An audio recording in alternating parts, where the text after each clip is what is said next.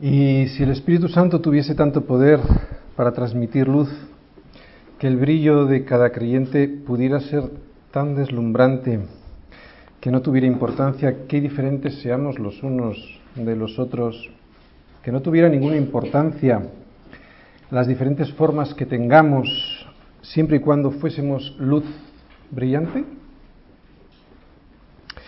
Yo quisiera partir en esta serie sobre el libro de los Hechos desde una base de absoluto respeto, pero también absoluta fidelidad a la escritura. Acabo de decir que honestamente tengo muchas preguntas sin contestar y al mismo tiempo que tengo una profunda convicción de que el poder del Espíritu Santo me ha sido otorgado para disminuir mi ego hasta el punto de anular mi yo.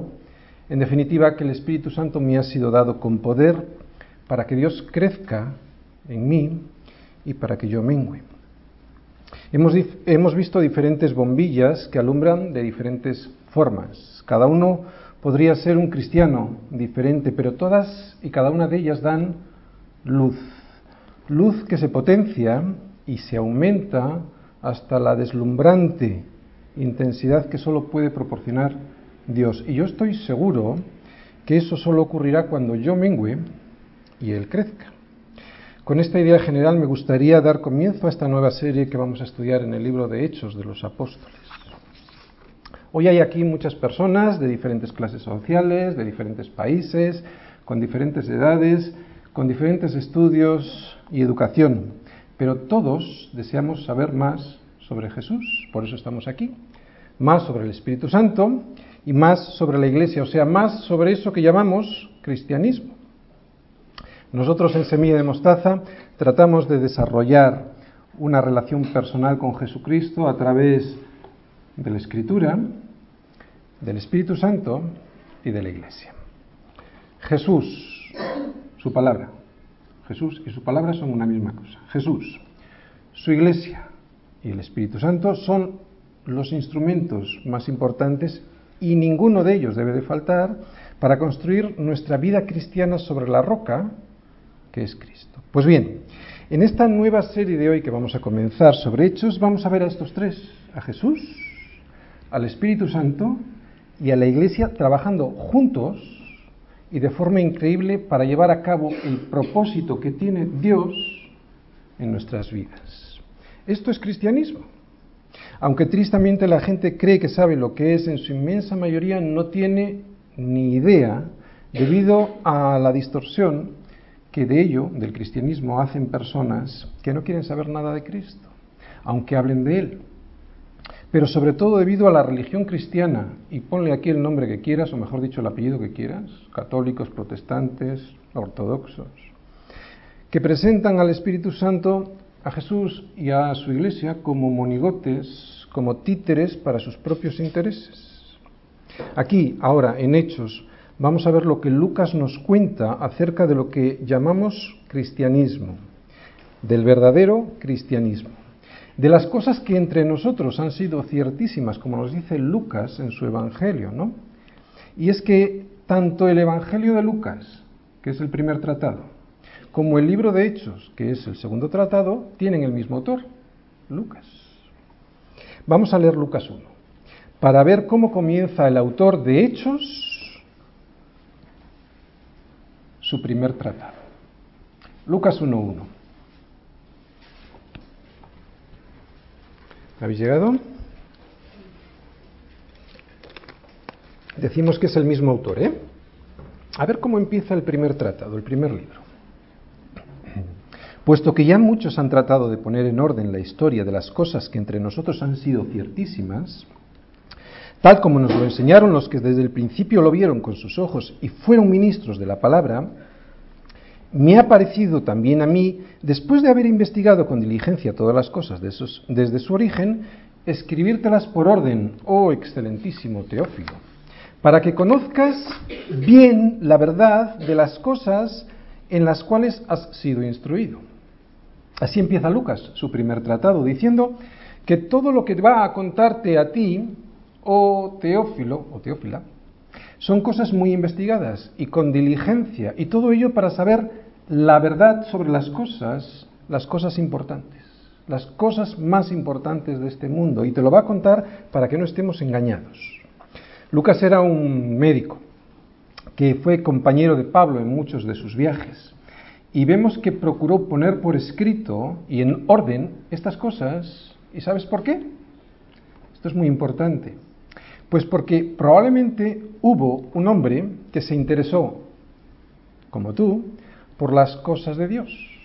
Y ese interés produjo un evangelio, el de Lucas, y un libro, el de Hechos, sin el cual, el libro de Hechos, sería imposible entender casi nada del comienzo de la Iglesia y por lo tanto no tendríamos un referente, un modelo de lo que realmente ha de ser una iglesia bíblica.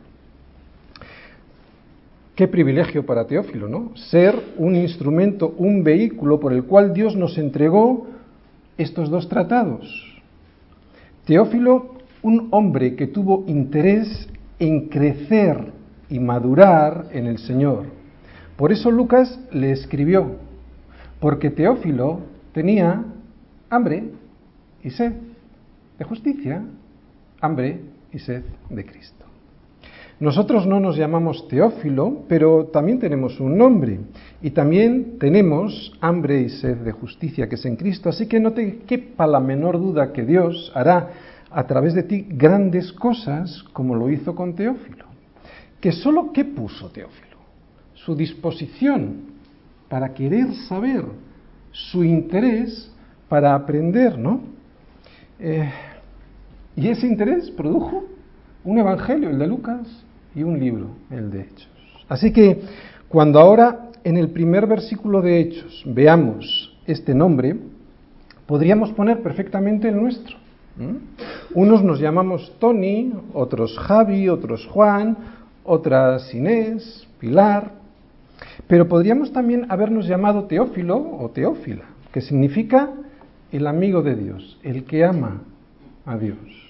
Así que nosotros podríamos identificarnos perfectamente con este nombre. Por lo tanto, prepárate, oh Teófilo, o Teófila, porque te voy a contar una historia que aunque va a durar bastantes meses, creo que va a ser apasionante. Aquellos de los que estáis aquí y que no sabéis mucho del cristianismo, estáis de enhorabuena porque hoy vamos a comenzar una historia increíble es una historia sobre la Iglesia y sus comienzos, y creo que después de esta serie sobre hechos entenderemos mejor lo que debiera ser la verdadera Iglesia en nuestros días si es que queremos ser fieles a los Evangelios. Si somos honestos con nosotros mismos y dejamos que este Evangelio de los hechos de los apóstoles, o Evangelio del Espíritu Santo, o simplemente el libro de los hechos de Jesús en sus hijos, llamadlo como queráis, si dejamos que este Evangelio nos lave, llegaremos a descubrir una iglesia bastante diferente a la que anda por ahí y que muchas veces nos engaña y que incluso nos hace sentir inferiores sin darnos cuenta de que lo que para el hombre es grande, para Dios es pequeño y que para lo que el hombre es precioso, para Dios es despreciable. ¿Qué me puede ofrecer este cristianismo que anda trastornando al mundo, como vemos en Hechos 17? ¿Cómo podemos trastornarlo nosotros hoy? ¿Qué, y aquí está el centro del libro de Hechos, qué necesitamos, según la voluntad de Dios, para poder trastornar nuestra vida y este mundo? Pues necesitamos la promesa del Padre la promesa del Padre, Hechos 1, del versículo 1 al 5, ¿cuál es y qué significa?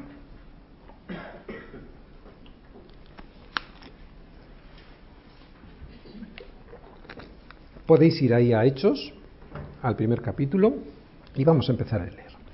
Versículo 1. En el primer tratado, o oh Teófilo, ¿te acuerdas? El primer tratado era el libro El Evangelio de Lucas. Hablé acerca de todas las cosas que Jesús comenzó a hacer y enseñar, hasta el día en que fue recibido arriba, después de haber dado mandamientos por el Espíritu Santo a los apóstoles que había escogido, a quienes también después de haber padecido, se presentó vivo con muchas pruebas indubitables, apareciéndoseles durante cuarenta días y hablándoles acerca del reino de Dios. Y estando juntos, les mandó que no se fueran de Jerusalén, sino que esperasen la promesa del Padre, la cual les dijo, oísteis de mí. Porque Juan ciertamente bautizó con agua, mas vosotros seréis bautizados con el Espíritu Santo dentro de no muchos días. Bien, antes de empezar con los versículos de hoy es muy importante hacer un examen general de Hechos para captar bien el mensaje, ¿de acuerdo? En Hechos vamos a ver la presentación del reino de Dios primero al pueblo de Israel.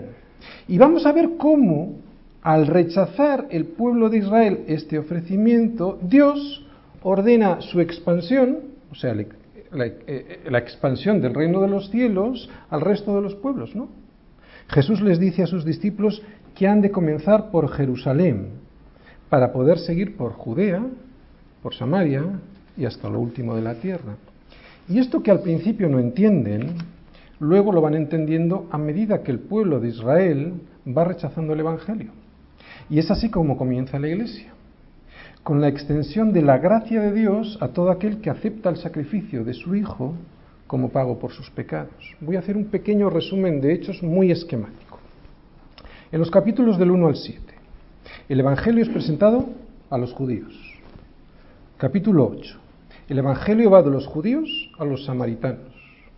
Capítulo 9, Pablo se convierte milagrosamente, ¿no? Y será el encargado, el enviado, el apóstol, esto significa apóstol, enviado por Dios para la presentación del reino, esto es Hechos, la presentación del reino, a los gentiles. Capítulo 9, el Evangelio parte hacia los gentiles. Capítulo 11, Pedro defiende y apoya esta partida.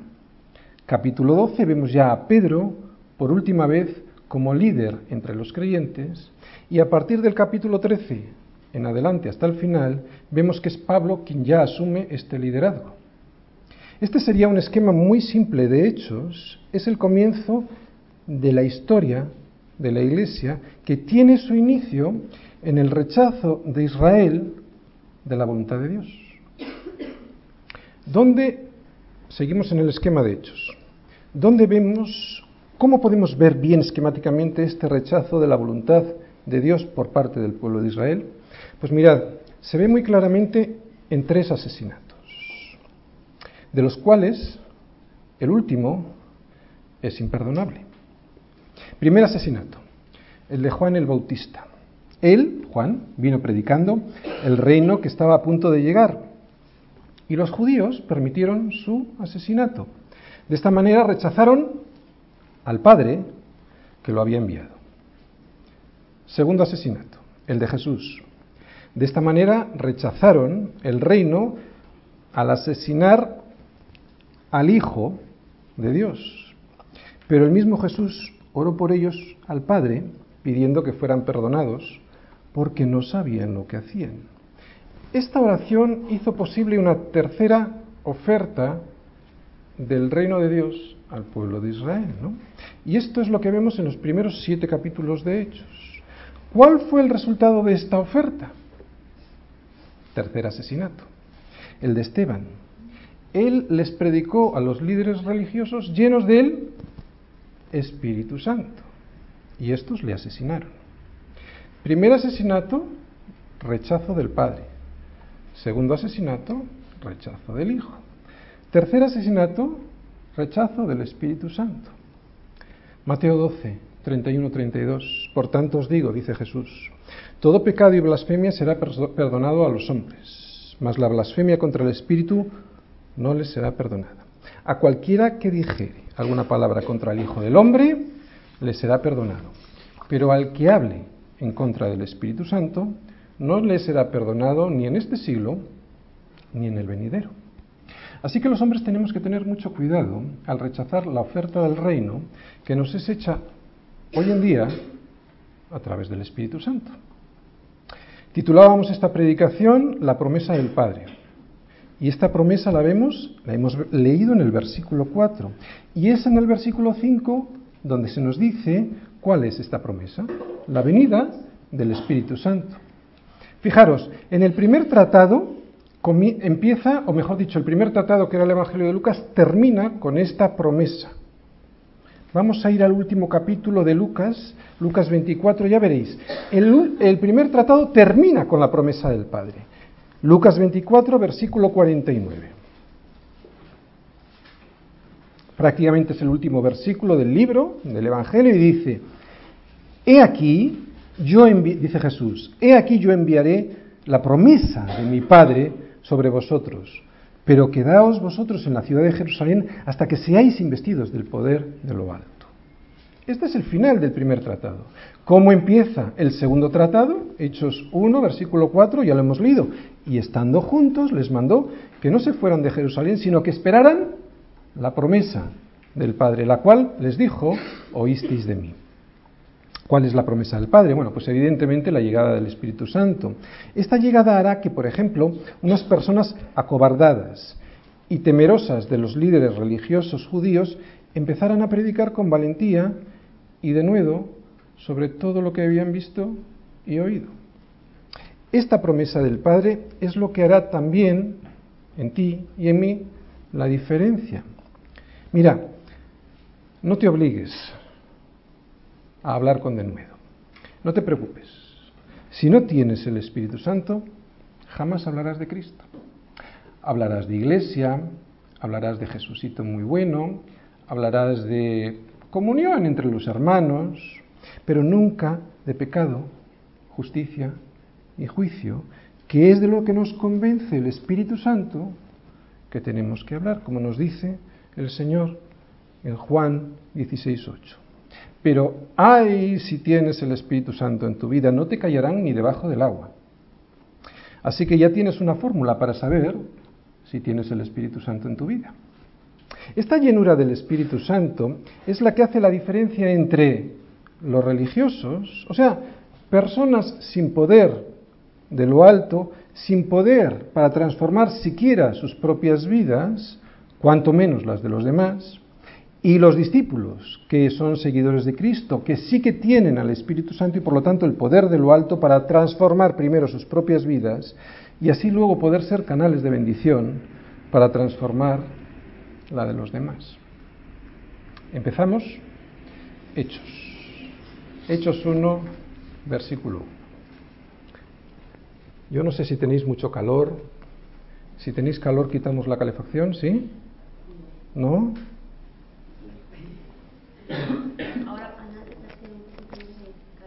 ¿Sí? ¿Estáis bien? Lo digo porque veo que hay gente que está sudando, pero no sé. Espero que no sea por mí. Bien, empezamos aquí, ¿eh? Todavía no he empezado. Hechos 1, versículo 1. En el primer tratado, o oh Teófilo, hablé acerca de todas las cosas que Jesús comenzó a hacer y enseñar. Ya hemos dicho que el primer tratado es el tercer evangelio, el de Lucas. También hemos dicho que Teófilo significa el amigo de Dios, el que ama a Dios. Pero curiosamente ahora ya, en Hechos, en el segundo tratado, no le llama excelentísimo Teófilo. ¿Por qué será? Bueno, mira, podría ser porque en este segundo tratado, pues no sé, al haber sido escrito después, este señor, Teófilo, pues ya no tendría un cargo de responsabilidad en el imperio romano, pero yo no creo que fuera eso. Muy probablemente fuera porque este señor, Teófilo, ahora ya no exigiera o demandara de Lucas que le tratara con este título, al haber crecido en el Señor, ¿no? Además vemos que Lucas dice que Jesús, y esto es muy importante, comenzó a hacer y enseñar cosas. ¿Por qué es importante? Porque esto nos indica que Jesús sigue haciendo cosas, las mismas cosas. Pero si Jesús no está físicamente en la tierra, ¿cómo va a continuar haciendo y enseñando cosas? Pues está muy claro en el libro de Hechos. Esto lo hace Jesús a través del Espíritu Santo, que es la promesa del Padre. La vida y la obra de Jesús en la tierra fue únicamente el comienzo, como vemos en este versículo. Ahora Él está en el cielo, pero continúa su obra y su ministerio mediante la presencia del Espíritu Santo en los corazones y en las vidas de los creyentes. Esto es el cristianismo. Esto es el cristianismo. El libro de Hechos es la continuación del ministerio de Jesús en la tierra. Es lo que hizo Jesús a través de sus hijos por medio del Espíritu Santo. Eso es la iglesia. ¿Qué es la iglesia? ¿Qué es el cristianismo? Desde luego no es un movimiento político. No es un movimiento político que trata de resolver cuestiones políticas. Tampoco es un movimiento social que trata de resolver cuestiones sociales. Tampoco es un club de amigos en el que nos lo pasamos muy bien, aunque realmente nos lo pasamos bien, pero no es eso. Ni es una asociación de filósofos que tratan de plantear cuestiones éticas o morales para solucionar problemas del hombre. Ni siquiera es una religión, de hecho, es lo más contrario a una religión. La Iglesia no es una organización, es un organismo. Lo mismo que una persona no es una organización, es un organismo. Por lo tanto, la iglesia se trata de qué? De una persona, se trata de Cristo. Y cuando la iglesia local pierde de vista esto, está perdida. Cuando la iglesia local pierde de vista que la iglesia es una persona, es Jesús, está perdida porque lo convierte en una organización y no en un organismo. Lo mismo que tu vida como cristiano, ¿no? Tu vida como cristiano es ni más ni menos que Cristo viviendo en ti a través del Espíritu Santo. En el mundo existe una confusión total sobre este tema, ¿no? No saben qué es la iglesia o la vida cristiana y cuando se lo explicas, la mayoría no le interesa porque saben que implica un cambio radical en sus vidas, implica la, la toma de la decisión más importante de su vida. Porque no es cambiar por fuera a través de una filosofía y una organización, es cambiar por dentro a través de una persona. Es dejar de ser uno mismo el rey para que lo sea Jesús a través del Espíritu Santo. Por eso nunca debemos de perder la vista sobre esto, ni dejar de decirlo a los demás. No se trata de política, ni de, ni de filosofía, ni de superación personal, ni siquiera se trata de cumplir normas morales, como algunos consideran al Sermón del Monte. Hay gente que considera el Sermón del Monte como un listado de normas éticas a las cuales simplemente tenemos que hacerles caso y cumplirlas. Pero eso es imposible. Aquel que considera el Sermón del Monte como un conjunto de normas éticas a cumplir, le será imposible. ¿Por qué? Porque se trata de una persona no de normas éticas. Y esa persona es el Señor. Así que Teófilo, Teófila, te voy a contar lo que realmente ocurrió. No sé lo que tardaremos, probablemente varios meses, pero te aseguro que son cosas que entre nosotros han sido ciertísimas, como decía Lucas en su primer tratado, Lucas 1.1. Teófilo, solo las comprenderás si estás entre nosotros, porque estos secretos solo les son confiados a los suyos, como les dijo el Señor a los discípulos en Lucas 8:10. Teófilo, te voy a contar una historia que unos pocos hombres y mujeres hicieron hace ya más de dos mil años, que eran unos ignorantes, pobres, cobardes, iletrados y que además estaban perseguidos y atemorizados. En definitiva, te voy a contar una historia de unos hombres que ni eran nada ni significaban nada en su sociedad. Todo lo contrario. Y sin embargo, fueron unos hombres y mujeres que trastornaron al mundo entero. Hechos 17:6. Teófilo, ¿crees que trastornaron el mundo entero porque predicaron de política o de filosofía o de superación personal? Evidentemente no. Trastornaron al mundo por las cosas que Jesús comenzó a hacer y decir y a enseñar y que ahora va a seguir haciendo y enseñando a través de qué? De la promesa del Padre en sus hijos, que es el Espíritu Santo. En definitiva, Teófilo, el cristianismo no es una religión, es una relación y Jesús, como decimos, no es una filosofía, es una persona. Y, y a las personas se las conoce personalmente. Por eso se tiene relaciones con ellas. Eso es lo que te voy a contar a partir de hoy, Teófilo, y cómo Jesús puede seguir haciendo todas estas cosas que hizo y enseñó a través del Espíritu Santo. más.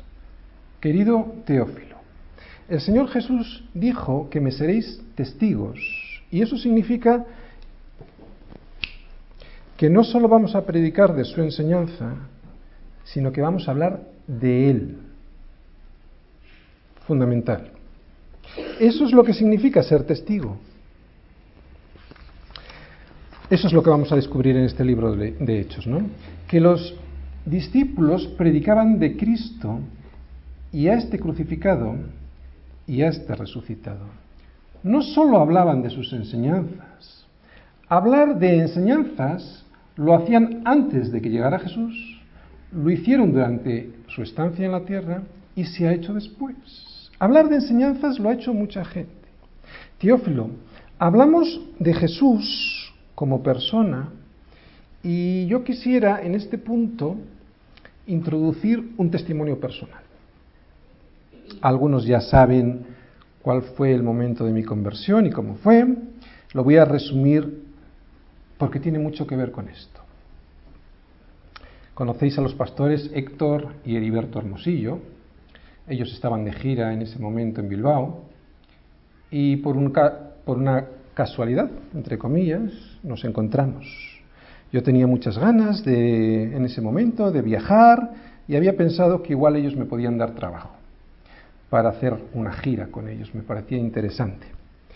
Y uno de ellos me dijo que sí, que iba, estábamos en una cafetería de, su hotel y me dijo que, iba a bajar la agenda para ver cómo estaba el asunto. Subió a su habitación y bajó la agenda.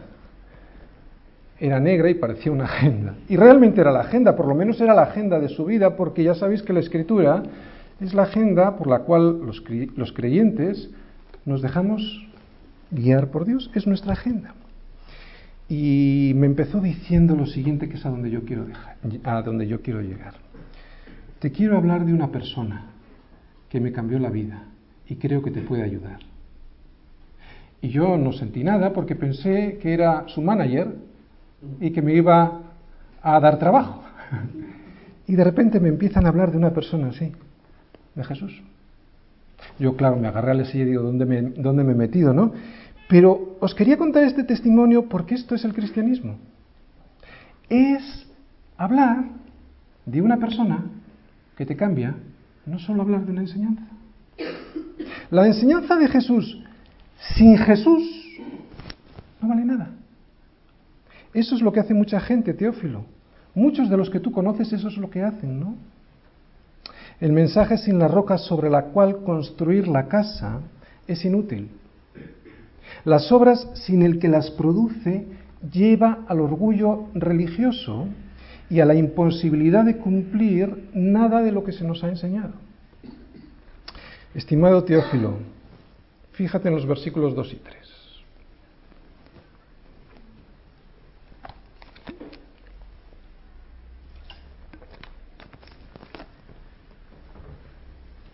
Versículo 2 hasta el día en que fue recibido arriba, después de haber dado mandamientos por el Espíritu Santo a los apóstoles que había escogido.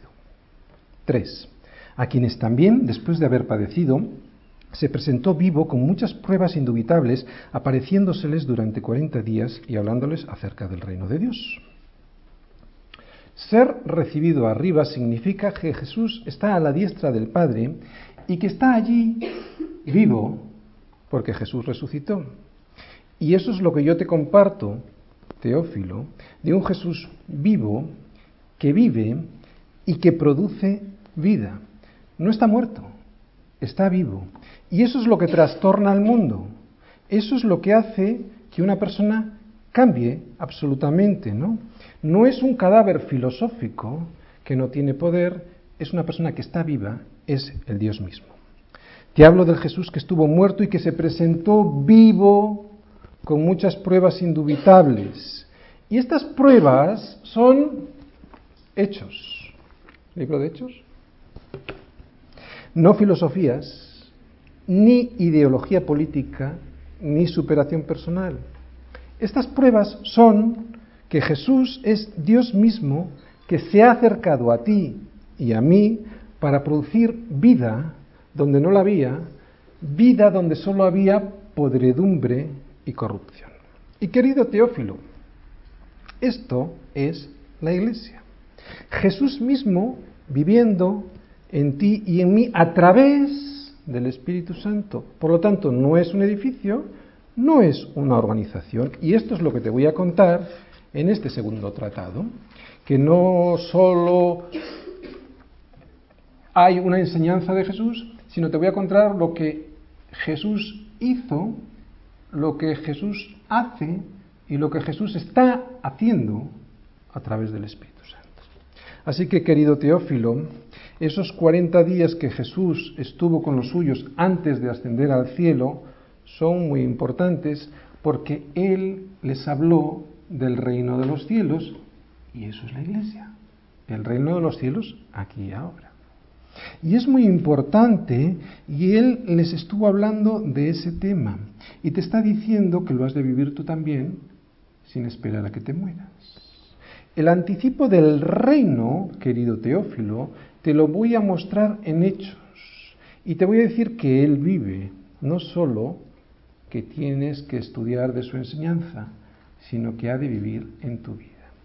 Y en la iglesia, y a través de la iglesia, porque la iglesia somos tú y yo. Querido Teófilo, esos 40 días fueron muy importantes, porque si los sumamos, fíjate qué curioso, a los 10 días que tardó en venir el Espíritu Santo sobre los discípulos, suman 50 días. O sea, después del cuadragésimo día vinieron otros 10, suman 50, y vino el quincuagésimo día, que es lo que significa Pentecostés, que fue el día en que se reunieron los discípulos y bajó el Espíritu Santo. Versículos 4 y 5. Y estando juntos, les mandó que no se fueran de Jerusalén, sino que esperasen la promesa del Padre, la cual les dijo, oísteis de mí. Porque Juan ciertamente bautizó con agua, mas vosotros seréis bautizados con el Espíritu Santo dentro de no muchos días. Mira, Teófilo, ¿sabes? Los discípulos estaban expectantes para ver cuáles serían las órdenes que el Señor les iba a dar después de haberse aparecido a ellos. Seguramente les mandaría hacer algo espectacular, ¿no? Algún acto de, venganza eh, contra la crucifixión del Señor, por ejemplo, ¿no? Sin embargo, ¿qué les dijo Jesús? Espera, en Jerusalén. Si tú, Teófilo, no entiendes esto, no tendrás el Espíritu Santo. Tienes que aprender esto. Espérate. No hagas nada sin la promesa del Padre. Nosotros sabemos que Dios obra en el reposo. Así que Teófilo, espérate en Jerusalén. No hagas nada sin el Espíritu Santo, sin pedir la llenura del Espíritu Santo, espérate en tu habitación por la mañana hasta que venga el Espíritu Santo y te llene, te confirme. No se puede hacer nada para Dios sin el Espíritu Santo. Puedes hacer cosas para ti sin el Espíritu, pero nada para Dios. A veces no entendemos la orden de esperar, ¿no? Y si la entendemos, no la obedecemos porque no nos gusta, pero siempre hay una muy buena razón para obedecer a Jesús. Y Jesús les da una orden y se la explica más o menos así. Juan bautizaba en el Jordán y les sumergía con agua. Y vosotros seréis inmersos de la misma manera, pero ya no con agua, sino con el poder del Espíritu Santo y esto dentro de pocos días. Teófilo, esto es lo que vas a ver en el libro de Hechos y lo que vas a ver en tu propia iglesia. Vas a ver al Espíritu Santo trabajando en tu vida y en la vida de tu iglesia. Vas a ver a tu iglesia como un organismo vivo. Y si no lo ves vivo, es que no está el Espíritu Santo. Y entonces lo único que verás es una organización muerta. De ahí la necesidad del Espíritu Santo en nuestras vidas, de ahí la necesidad de no hacer nada sin el Espíritu Santo. Por eso es muy importante ser capacitados por el Espíritu Santo todos los días a través de la palabra, en nuestro tiempo devocional y antes de realizar cualquier actividad cotidiana, ¿no? Porque toda nuestra vida está inmersa en el reino de los cielos. Y en este reino no hay nada que se pueda hacer sin el poder del Espíritu Santo. Muchos queremos hacer cosas, ¿no? Evangelizar, testificar, incluso predicar, pero no hemos esperado a que el Espíritu Santo haga su obra en nosotros, en nuestra Jerusalén primero, para poder marchar a Judea, cuanto más a Samaria y a lo último de la tierra. Teófilo, muchas veces no estamos dispuestos a confiar en que sea Él el que nos llene, para que sea Él el que haga todas las cosas y no nosotros. Así que espérate en Jerusalén. Por eso necesitamos la promesa del Padre. Y esta es la promesa del Padre, que Él hizo descender el Espíritu Santo sobre su iglesia, sobre sus hijos, mostrando así su poder. Esto es la iglesia. Esto es ser cristiano. No se trata, pues, de poner en práctica un programa político, ni filosófico, ni moral. Eso no vale de nada, eso ya lo ha hecho la humanidad durante cientos de años y no ha valido absolutamente para nada. Se trata de dejar vivir en ti a este Jesús que está vivo y que es una persona y que tiene poder porque es el dueño de todo, porque es Dios mismo. Hay gente que critica a la iglesia porque no la ve con poder y quizás tengan razón porque la iglesia que ellos observan no es la iglesia de hechos.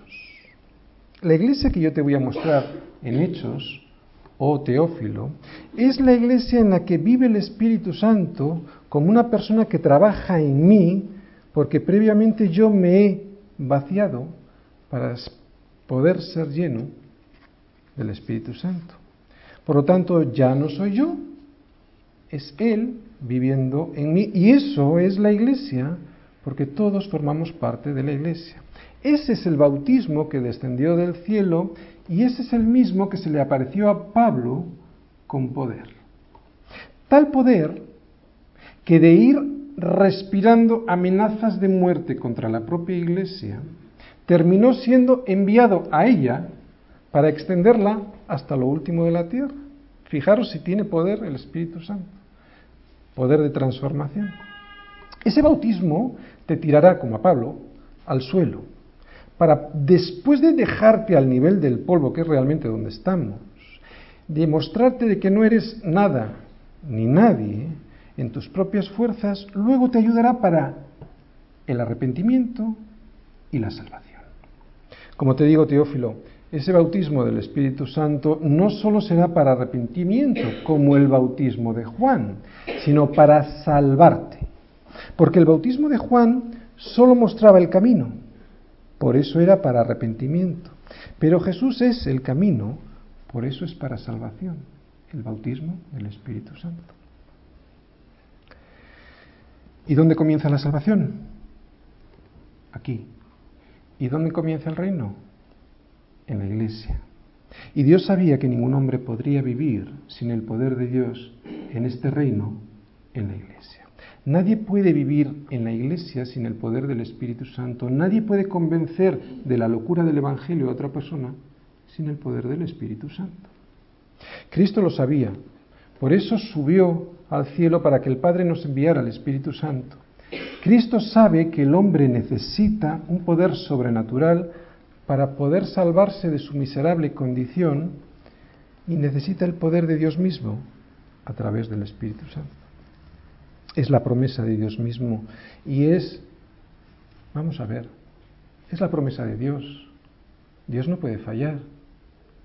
Si hay algo que no funciona en mi vida, la ecuación es muy simple. El que falla soy yo, ¿no?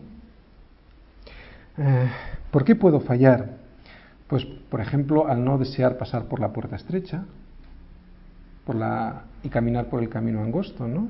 Al no desear vivir en ese reino que se ve de forma visible en la iglesia, ¿no?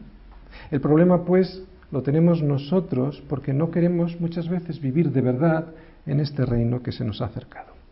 Así que, querido Teófilo, para poder empezar a vivir en el reino, debemos, para poder empezar, digo empezar, a vivir en ese reino, tenemos que hacer como nos dijo Jesús, quédate en Jerusalén, o sea, no mires para otro lado ni, te, ni huyas hacia adelante, quédate en Jerusalén y mira tu corazón, espera en oración, estate unánime y junto a tu iglesia, y serás bautizado en el Espíritu Santo, que es la inmersión del creyente en el Espíritu de Dios y el Espíritu de Dios en el creyente.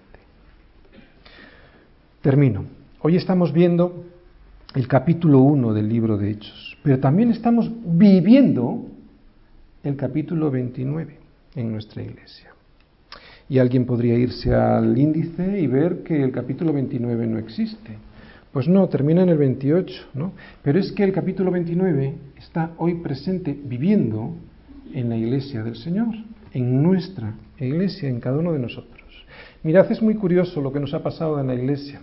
Hemos visto el Sermón del Monte. Y el Sermón del Monte, aunque tiene muchas cosas, básicamente nos ha enseñado una cosa, el arrepentimiento, que no somos nada, que necesitamos humillarnos delante de Dios reconociendo nuestra necesitando su misericordia y reconociendo nuestra situación, ¿no? Es como si fuera, no ha sido premeditado esto, pero yo me doy cuenta es como si fuera el primer paso, Sermón del Monte. Y ahora necesitamos como iglesia después de reconocer esto, el poder del Espíritu Santo para empezar a caminar. Vamos a ver en el libro de Hechos este poder que necesita todo cristiano para poder realmente vivir en el reino de los cielos.